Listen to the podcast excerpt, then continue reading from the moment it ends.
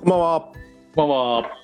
ゆるい言語活動のすすめ。本日もどうぞよろしくお願いします。いします。では、今日のテーマをよろしくお願いします。ちょっとね、昨日なんか、昨日かな、ニュース、ニュースピックス読んでたら、はいビジネス商品が家具のサブスクビジネスに参入するというニュースがありまして、でもその家具のサブスク、まあ、俺はあんま使いたいなと思ったんですけど、おえみずさん使いたいかなっていう、ちょっと雑談会ですね、今日。そうですね。ちょっとこのサービス使いたいですかってことですね。うーんとね、そうにそうだ1月15日に始めたんだ。発表したのか発表したのか発表発表全国182店舗で家具のサブスクサービスに本格参入うーん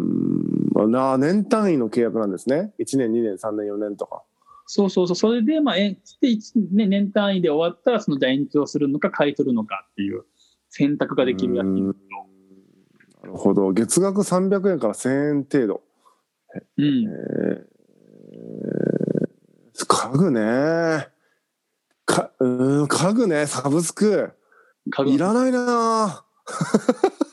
なんかね、本当ね、俺もそう、いらないな、いらないなっていうか、まあ、使えたら使えば全然いいと思うんですよ。だから俺は、はなんかその、例えば毎月ベッド代で1000円引き落とされるのなんか嫌だなと思って。うんうんうんで、その、まあ多分、家具コロコロ変えると、というか搬出作業とかめんどくさいなとかと思っちゃって。うんうんうんその一軒家とかだったらまあ大きい間とか出せるけど、そのまあアパートマンションだったらなかなかね、搬出も搬入も大変だし、うんうんまあなんか、そういう、まあ、ちょっとしたものだったらまだしも、まあなんかそういう大型家具とかだと、あんまやりたがるとそんなにないんじゃないかなっていう気がちょっとしてるんですよね。うーんあとどうなんだろうなこのコロナのやっぱあれで対応でっていうようななんか言い方をされてるんですけどうんうんそのまあ2つあるじゃないですかいわゆる、えー、と店舗でに来てうん何かを買いに来るっていう行動自体が厳しいっていうその会社側の事情でいわゆる、うんえー来て買ってねじゃなくてもうサブスクで取っちゃおうっていうモデルとしてそうやったっていうのも一つあるとは思うんですけど今度、えー、とここの書き方だとやっぱりそのお客さん視点というかいわゆる在宅でね、えーいろいろ家具いりますよねサブスクでっていう書き方なんですよ。うんうん。でもそれも確かに一理あるなと思ってるのが、はいは今い。までやっぱ在宅勤務したことなかった人たちが在宅勤務するじゃないですか。うんうんうでん。その時にどういう家具を揃えておくっていうことがベストなのかみたいなのはまだ誰も知らないんじゃないかみたいああ、そうなんですかね。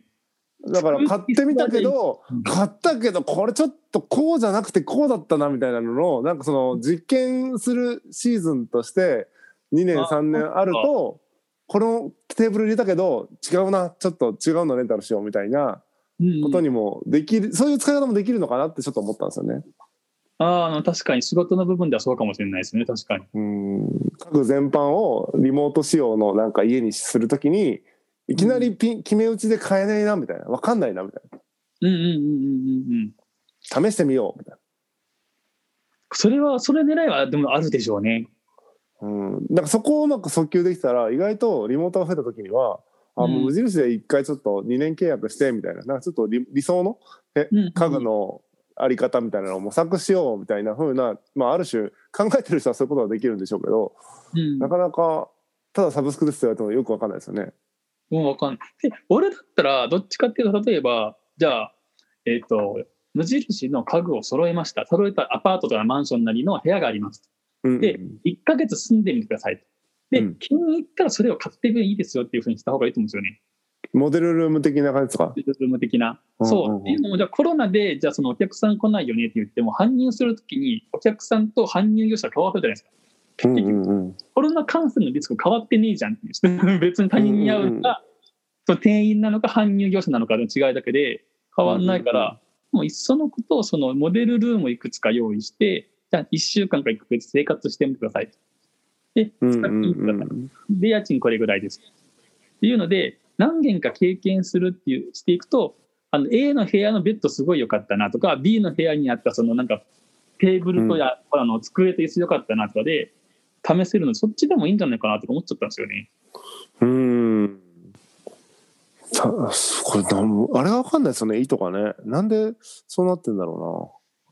まあ、実は家具のサブスク使う人っていうのは確かにまあいるんですよね。その椅子だけ借りてみたとか、うなはいはい部屋だけ借りてみたとか。でなんかそれでも、確かにいるし、お試しで使えるっていうのは、まあ確かにいいと思うんですけど、うんうん俺使わないですね。家具搬入するのめんどくさいし、搬入業者来るのめんどくさいし、とかって思うと。うんうんなうんかんこうネットで調べたりとか、それ実際見に行ったりとかして、買っちゃうタイプなので。で、あと借りると結構気使うんですよね、その。わかる寄っちゃわいけかないる、うとか、ん、めっちゃわか寄っるちゃいけないとか。なので俺結構、そそんなに使う人たくさんいるのかなっていう、ちょっと疑問はあるんですよね。どんだけの人が使ってんだろうっていう。ね僕もちょっとね家具とかは借りたくないですね、そう、借りたくないです、俺も。うんいやそうだからね、結構試すの大事ですよ。たった1週間とか1ヶ月使わないと分かんないよねって、たくさんいっぱいあるんうですよ、ん家具って。ありますね家具っていうのがあってそれはね、すごい分かるから、じゅニーズ自体あると思うんですよ。うんうんうんうん俺はね、使わないから。そうですねどうなんだろうなだからその実験する気がある人はいいんだろうなと思うんですけど、だからうん今ある程度家が出来上がってるというかまあ、うんなんだろうな そこに新たに家具を頻繁に交換していくみたいな余地がない人多いかもですね意外と。うんうん。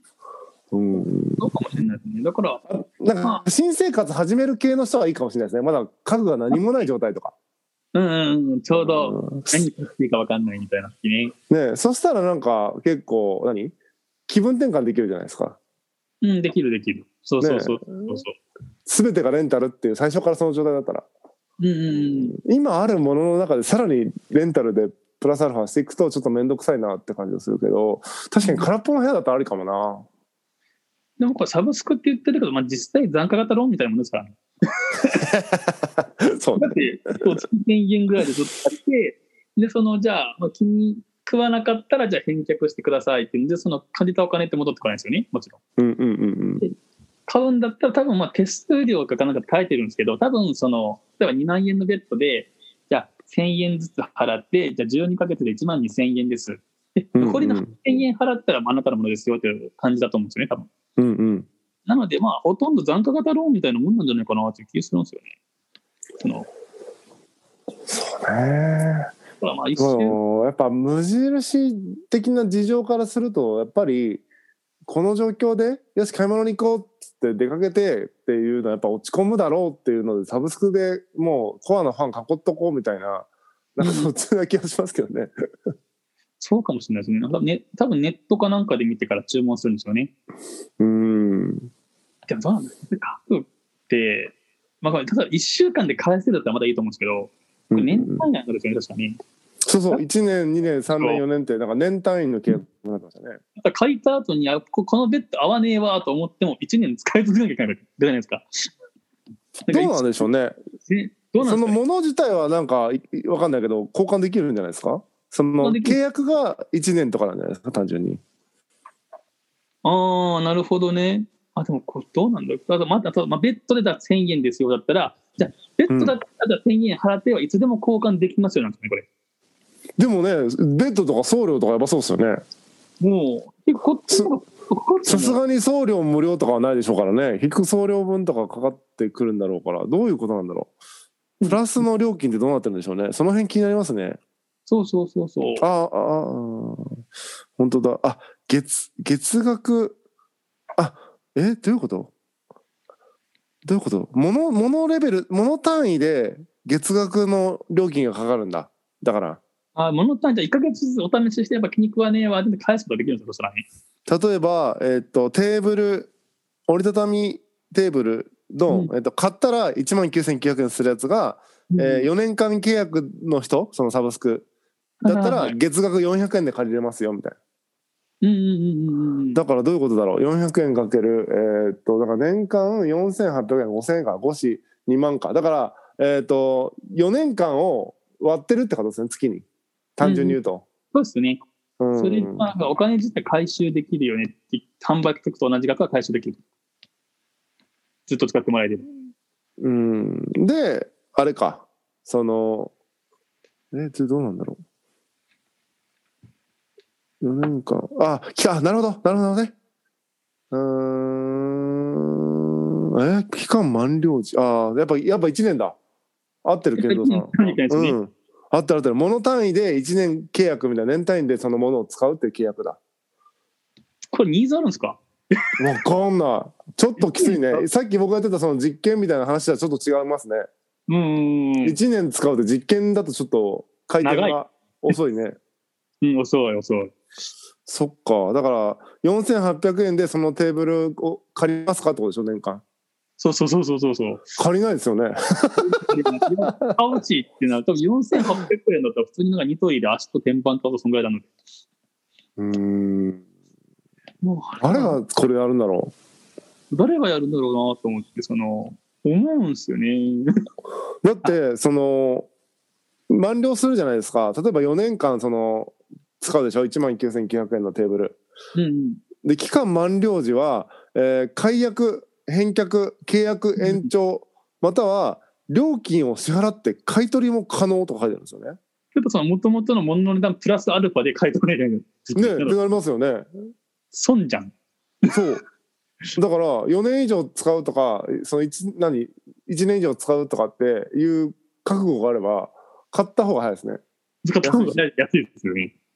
しかもなんか借りて借りてるしみたいな気持ちもないじゃないですかその間最初からもう自分のものでしょお金払ってたら そうそう、あれなんかすごいね、もやもやした時にそのね、家具になんか毎月1000円落とされるのとかっていうと結構もやそもうやこれ1年後これ返すかもしれないからちょっと丁寧にみたいなので過ごしたくないですよね人んちにいるみたいな感じでしょ要はでそうそうそうそう。そうなんですよね。だから、あんまね、俺、それで結構利用はしたくないなって。まあえまあこれ誰誰が嬉しいのこれ無印が嬉しいのかなでもね、うーんなんだろうこれこれ中途解約だと、ただ4年のものをじゃあ1年で返しますってなると、うん約金取るんですかね。まあそういうことじゃないですかだってね、まあ何年契約ですって言っちゃってる以上はね、まあ、無印で売れないですからね、使ったもんなんてね。うーんしかもだって4年契約する意味わかんなくないですか買ったらいいじゃんって話4年契約するんだったらそうそう、買う買う。 4年も使うつもりじゃんみたいなね。そう そう、それも使うとだから、そ んな買ったらいいやろみたいな。意味わからんわ。 1ヶ月とかだったら、まあ、借りるかってなると思うんですよね、その、うんうん。お試しで、まあ、1ヶ月とかだったら分かるじゃないですかね、こういう使い心地なんだっていうのは。は4年でしょ ?1 年、年単位でしょ年単位だったら買った方がいい。結構気、ストレスなくていいと思うんですよね。で、うーん1年やって、ちょっと違うなと思ったのがリサイクルショップに売るとか、そのままフリマで売るとか、すると、まあ、多少は回収できるはずなので、い。なんだろうな。やっぱ何2年で返せる、実は返せるっていうのが意外とニーズがあるのかもしれないですね。棚っていらなくなったりするじゃないですか、飽きて。あります、あります、あります、あります。でも、ね、返さなくても捨て捨てればいいですもんね。まあ確かに、も燃えるゴミ、燃えないゴミ、粗大ゴミか。粗大ゴミのお金かかるとか、そういうことどういうことなんだろう。わかんないなあんまなんか家具のサブスクだからなん最近なんか何でもサブスクってつけりゃいいと思ってるんですけど実際多分参加型のローンみたいなもんだかでらすよね。ですよね。結構なんか、まあ、車もそうですけどね車のサブスクですけど、なんか実態はそんなになんか参加型とあんま変わってないんじゃないうーんこれねどうなんだろうねですか逆にこれサブスクしてよみたいなサービスってありますあおあ店るでもいいしあるけどすげえ質問ネタが1個しか思いつかない、んなんすかなんすかね、風俗とかサブスクどういうことですかい行き放題ってこと両代行きだそれ相当な金額なんじゃないですかどうなんですか俺もそう思った考えてはもう月額月額いくらななん20万とか膝でやりす20万ぎうんとか、うん、10万20万でしょうね やばそれだったら多分頑張る働くかもしれないな、なんか。すごい中洲のソープ行き放題だったら多分すっげえ頑張ると思うんで。あーそそっかうんなんかありますなんかあるかなうんサブスクしてほしいものでも映画館あ映画館のサブスク確かにいいですね月1万円とかだったら、サウナはねサブスクにしてほしいああ、よく行く人はそうですね、銭湯とかうね。んなんか日課になるというかねうんうんうんうん。なんかしかも一箇所じゃなくてなんか提携しててみたいなのがいいかあなあ、はいはいはいはいはいはい。うん、そしたらこのサウナ行ってこのサウナこのサウナ行ってっていうのができるからうんうん。楽しいかもそれいいですね、でも確かに。使う人趣味系のやつとかってサブスクなんて結構いいと思ってて、なうんうんキャンプ場とかでもなんか別にサブスクでやっていくとしょっちゅうキャンプ行くとか。あ確かにキャンプ場とかもいいねうん、キャンプする会員制みたいにね会員制っていうかそのもちろん一元さんも行ってもいいけど、一元さんだとちょっと高いみたいにすればいいですよねそしたらなんかそうそうそうキャンパーたちがね集まるわけじゃないですか、そう、でもほとんどね、行かなくなると思うんですよ。うん あジムジムってその月額払うじゃないですか。はいもう毎日通うとほとんどいないんですよね。確かに毎日キャンプ行かないねうんそう。で、だからだんだんと行かなくなる人の方が多分増えてくるんですよ。うんうんで、その会員会費だけもらもらうと、例えばじゃあ、その、じゃあ月2万円です。うんで、月1回しか来ない人がいたら、もう1万何千円とかって儲かるじゃないですか、それ。うんうんうんあの結構そのビジネスモデルは結構で儲かると思うんですよね。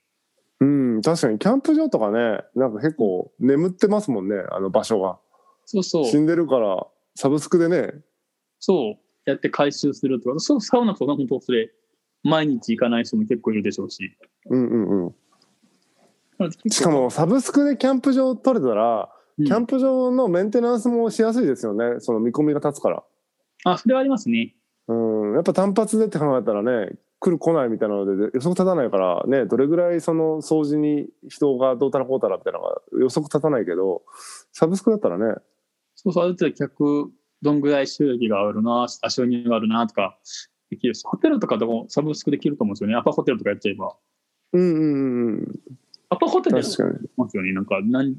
月なんか5、6万か知らないけど、いくら取って、うん、うでん全国のアパホテル泊まれますと。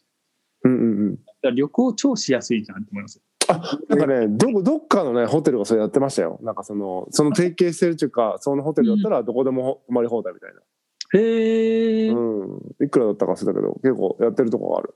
それやってそくれいいですよねだから移動しながら生活できるみたいな、そうそうそうそうそう、ノマドっぽいっていうね。そうそうそうそういいですよね、うん。うんそういうの結構、まあ、やるようによってはいろんなものができると思いますね。確かにねサブスクねあれ結構微妙なんですよねアマゾンのあの本の Kindle のサブスクあるじゃないですかアンリミテッドあ、アンリミテッド、あれ超微妙です。ねえなんか読めるからいいやって思ったけどなんかアンリミテッドでそのレンタルっていうかあれさしても読まないですよね読まない。で、しかも10冊が上限で、しかもあの配信止まるやつもあるんですよね。あそうなんだ止まるやつがある。うんなので、なんか、俺はもうね、アンリミットで一応契約はしてるけど、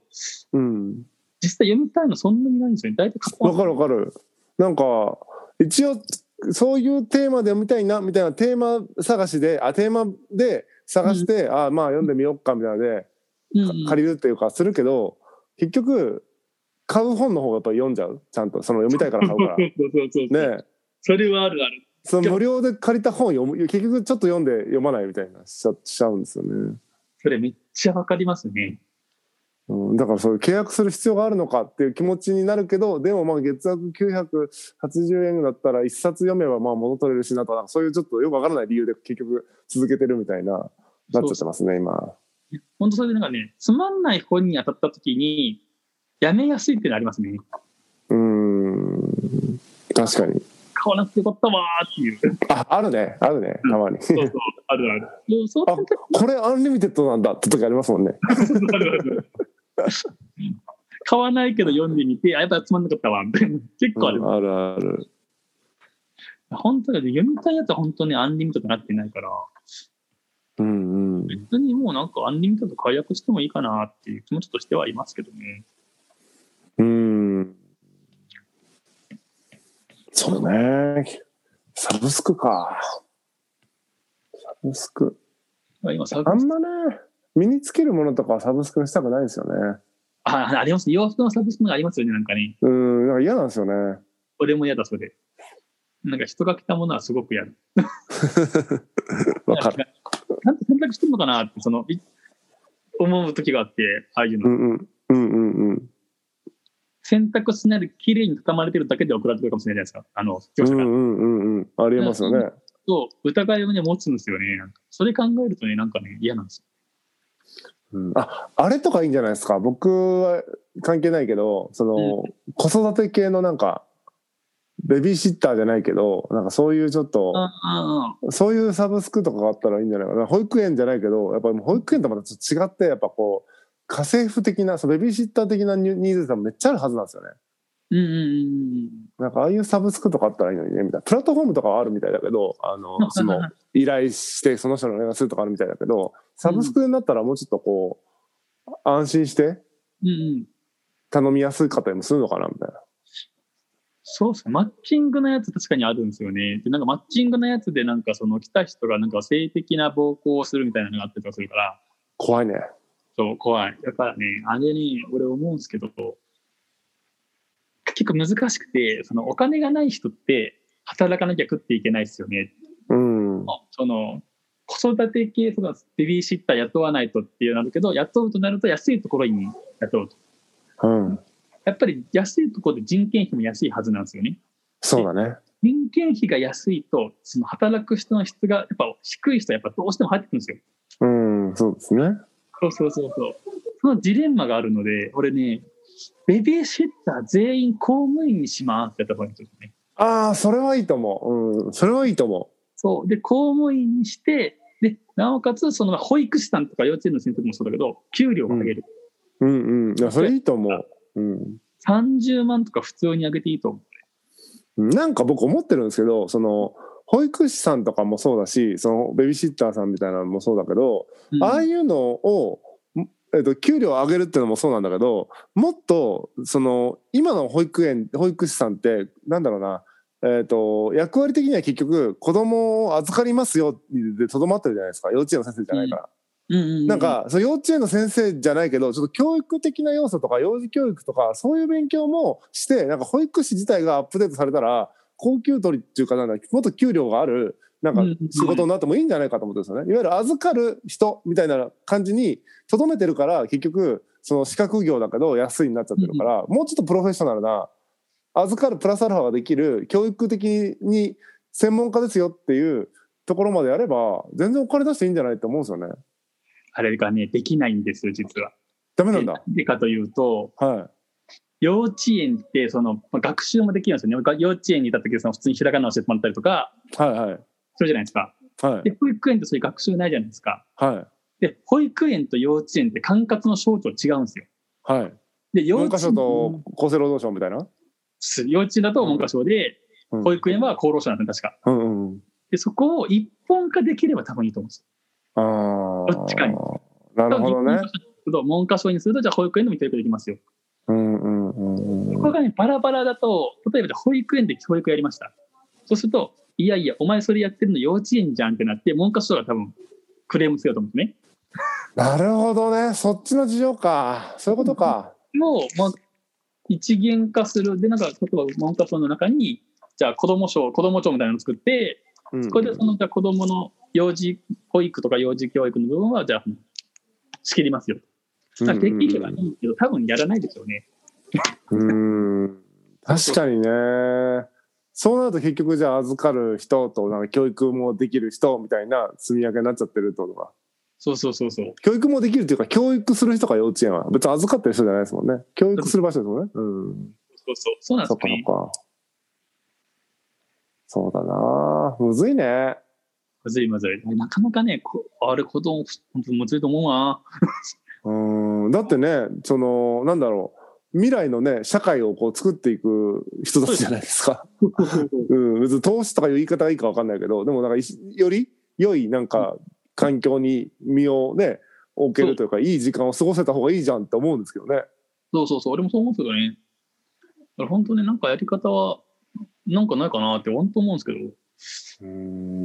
なんかもっと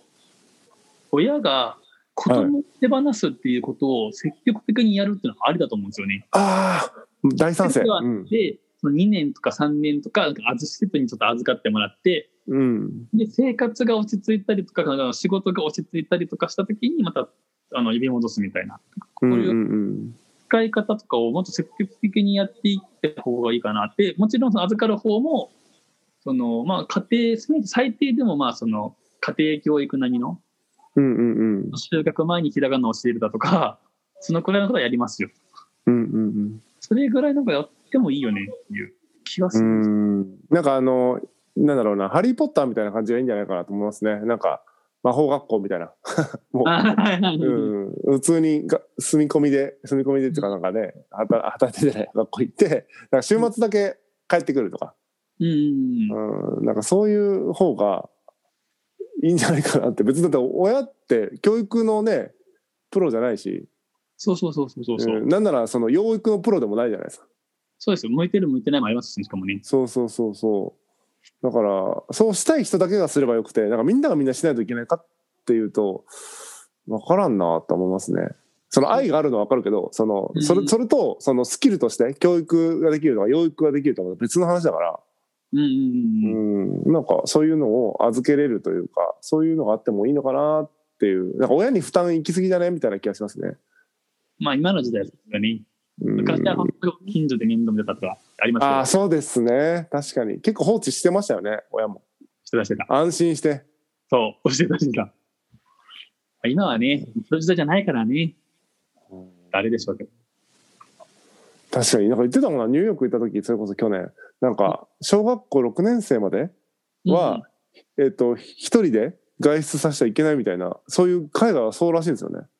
うん、へえ。親が親がそのちゃんと見ないとそれはもうダメみたいな危ないからははははははは。結構厳しいですよね厳しいですね。う日ん本とか難しいんじゃないかな。 6年生まで出てましたよ。 6年生までってすごいですね。うん、もうだって小学校もなんか4年生ぐらいになんてもうチャリンコ乗っていろんなとこ行ってますもんね。うん、言ってた言ってた。だから小1からなんか結構普通に行ってましたよね、遊びに。学校終わって。そうですよね。厳しいなだからそれ、親が余裕があるといいと思うんですよ。その、うんうんうん時間がたっぷりやって、お母さん専業してするみたいな。うんうんうん。日本だと今、共働きで食っていけるか食っていけないかみたいな状況だから、多分厳しいでしょうん、厳しいですよね。だから結局、今度家族と家族と家族の連合軍みたいにどんどんなってきますよね、収入が少ないから。そうそうそうそうそうそう。実際なんかありますよね。なんかシングルマザー専用のなんかシェアハウスとか。ああ、まあそんなんだったらいいいいとまだ思うけど、あの、何男と女、男と女、男と女みたいな 家族の連合軍だったら、なんかちょっと変な感じになりそうですよね。なんかすげえドロドロしそうじゃないですか。あのそうそうそうそうそう。あら、あの人とあの人仲良くねみたいな。おかしくねみたいな。そうそう、それはなんかあるかもしれないな。でもなんかな、あれ本当にあの人の子供みたいな。いや、そんなのうん。まあでもみみんなの子供だからよくないみたいななんか。あーうん。なんかそれはなんかありそうじゃないかね。子供のアイデンティティにすごく立つみたいな。本当のお父さんは誰ってうん怖いね。怖い怖い。これはやめた方がいいですうね。ん怖やいね。っぱ日本の将来暗いですね、なんかね。無印のサブスクの話だったのに日本の将来暗いにまたなりましたね。そうそうそう。うん暗いね。暗い暗い。うんもうなんかあんまり明るい材料ないな、本当に。そうですね。なんかこう社会を語ってるとそういう気持ちになっちゃいますね。あんたんたるきみたいなやつなんかね。 うんかといってどう生き抜くのかみたいなそういうモチベーションもそんな高い方じゃないじゃないですか僕たちも。そうですね。あんまサバイバルしたい感じですね。そうまあ、もちろんその死にたいわけではないけどなんうかん攻略して勝ち組になろうぜみたいなモチベーションでもないじゃないですか。そうそう、本当そこで勝ち組になりたいとかじゃないですよ、全然。ねえだからそういう意味ではそういう話をするモチベーションもないしなとかいろいろなんか難しいですよね。そうそうなんですよね。いや、本当それ、なんか普通に働いててもせいぜいなんか数百万しか稼げなくて、うんなんかドドタウンのなんか前澤さんみたいになんか何十億っていう金が持てるかっていうと、そこまでなるべきは別にしないし、うん、でなりたい方やとも別にまあまあみたいな面倒いなみたいな感じもするし。そうそうそうそう、うんなんか女優が彼女に別にこれはないらないとかって普通思っちゃうし、ねえ気使いますよね。気使うめっちゃ気使う。まあ、前澤さん全然気使ってなかったから、結局、剛力さんはね、気が消えちゃいますけど。まあだからサブスクサブスクとは関係ない話になりましたけど もだから日本の将来は暗いという結論で、 本日もあのなんかまああれですね毎回多分そういう、えー結論そんな感じの結論になる番組かもしれないですけどもまあ、確かにえー引き続き応援していただけると嬉しいなんかね意外とね聞いていただいてるんですよあのあれを見るとデータを見るとねありがたいことに。とまあ嬉しい。ありがとうございます。はい、なのでちょっと引き続き応援していただけると僕たちがね明るい気持ちになれてるのは皆さんのおかげです、えーいつもありがとうございます、ありがとうございます。じゃあ本日は以上ですまたお会いしましょうさようならバイバーイ。